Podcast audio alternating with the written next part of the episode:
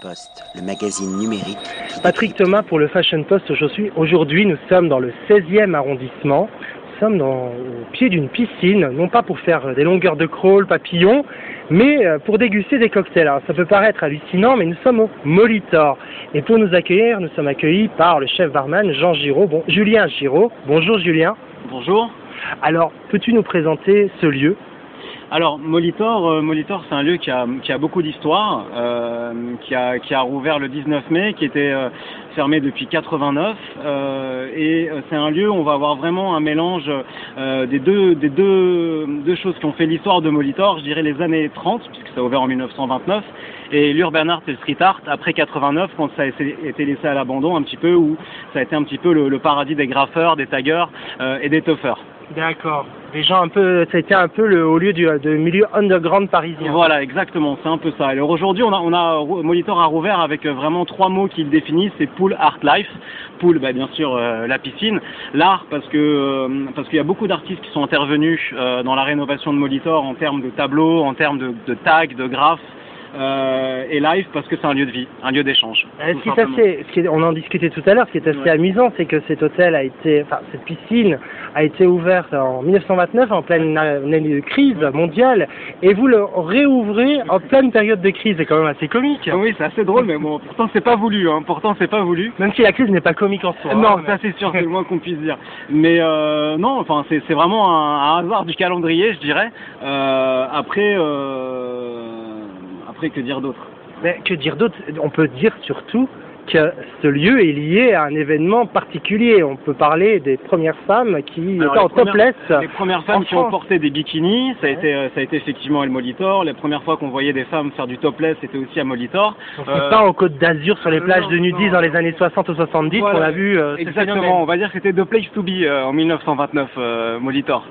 Voilà. C'était vraiment la- la- les années folles. C'est ça, exactement. Ce qui fait partie de l'héritage justement de, euh, de Molitor. Donc c'est cette partie des années folles, euh, années 30, où on avait Johnny Westmuller euh, qui a été, qui a joué Tarzan notamment, qui était maître nageur ici. Euh, Ah bon? Ouais. Johnny Westmuller, on a eu on a eu beaucoup d'artistes comme ça très de renommée à l'époque, euh, jusque- jusqu'en 89 quand la piscine a fermé. Euh, et donc là on est passé sur la deuxième euh, deuxième histoire de Molitor qui a été vraiment l'urban art, le street art, le, le monde underground un petit peu les les, les euh, sauvages, tout ça. Donc c'était une, une piscine municipale, il n'y avait Oui. pas d'hôtel. Non. Voilà, il y avait peut-être un bar, on va dire un Il y en bistrot avait un. troquet. Il y en avait un. Il y avait un bar à l'époque euh, qui a été tenu. D'ailleurs, on a eu la chance de rencontrer la dernière personne qui a, qui Ah a ouais. tenu le bar. euh. Alors, par contre, à l'époque, ils ne faisaient pas des, des cocktails. Hein. C'était. Oui, oui. On était plus sur du picombière ou du dubonnet. un bon martini.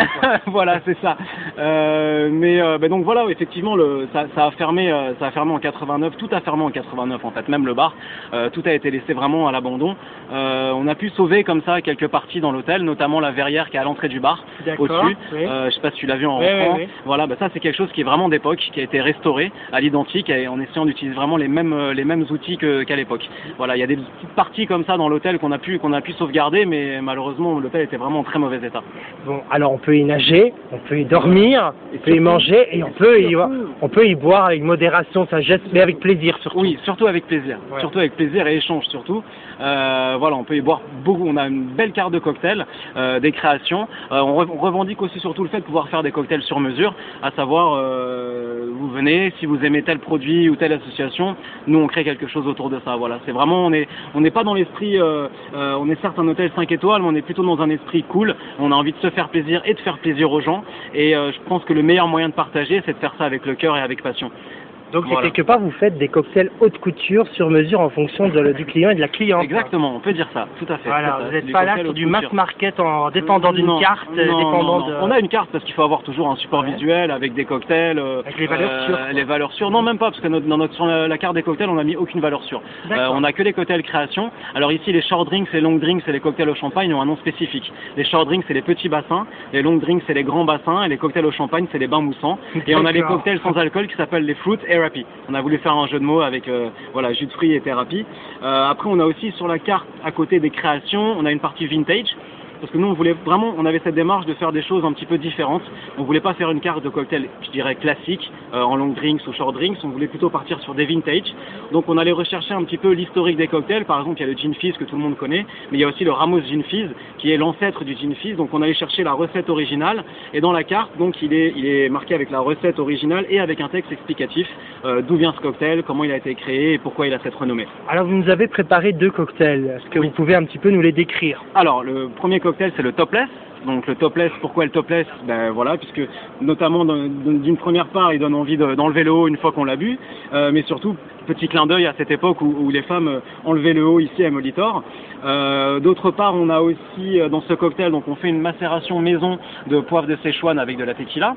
Le verre est imprégné de miel à l'intérieur. On coupe des petits dés d'ananas Victoria frais qu'on va piler avec, avec de la coriandre fraîche également. On met de la glace pilée et complété de ginger ale. Et le deuxième Et le deuxième, c'est le French Spirit. C'est un cocktail qu'on a créé pour euh, Rémi Martin pendant euh, euh, le Paris Design Week. Euh, donc c'est un cocktail qui est très féminin. On part en fait sur un cocktail travaillé en trois temps. Donc dans un premier temps, on va rajouter du sirop d'érable. On va passer à la cuillère à mélange pour rafraîchir le verre et bien que le mélange soit bien homogène. On va rajouter du bitter rhubarbe. Ensuite, un petit peu de jus de citron, le Rémi Martin. Et ensuite, on va passer un spray avec de l'eau de rose tout autour du verre. Comme ça, pendant, pendant la dégustation du cocktail, avec la condensation se fait. On a justement avec la condensation ce petit parfum de rose qui va rester sur les mains et, euh, et qui va sentir bon. Voilà, c'est un cocktail très féminin par contre. Et, et c'est donc pas ringard de boire un cocktail à base de cognac? Non. Mais en fait, je pense qu'il n'y a rien de ringard aujourd'hui. C'est les gens qui, c'est les gens qui rendent les choses ringardes. Il n'y a, y a pas de code, il n'y a pas de mode, il n'y a pas de, euh, voilà. je Il pense, faut arrêter de caricaturer ouais, un exactement, produit par rapport à une époque et par rapport à une génération. Exactement, et puis je pense qu'aujourd'hui, on commence en France à avoir cette démarche de, de- de culture cocktail qui nous manque énormément depuis des années et des années, puisque généralement les gens, quand ils sortent dans un bar, ils vont rentrer, ils vont même pas regarder la carte, ils vont demander quoi? Un mojito ou une caipi, et c'est ce qui fait que beaucoup de barman se suicident. Donc être dans la tendance, c'est justement sortir de ces clichés. C'est ça, puisque je trouve qu'aujourd'hui c'est dommage d'aller dans un bar. Alors après, effectivement, on peut aller dans un petit bar de quartier, prendre un mojito, tout ça, mais venir dans un hôtel 5 étoiles ou dans un bar de renommée pour prendre un mojito, euh, certes, il sera bon, j'espère, mais c'est dommage. C'est comme si vous allez dans un restaurant gastro pour demander un steak frites. Exactement, C'est exactement. c'est la même chose. Alors, euh, pour terminer, Julien, tu peux nous rappeler les heures d'ouverture Alors, le, le bar ouvre le matin à 6h30 jusqu'à 2h du matin. D'accord. Non-stop. Donc on va faire la fête de 6h30 à 2h du matin, avec plaisir, on va Avec dire. grand plaisir. Ok. Avec grand plaisir. Un grand merci pour ton accueil. Merci à toi. bientôt. magazine bientôt.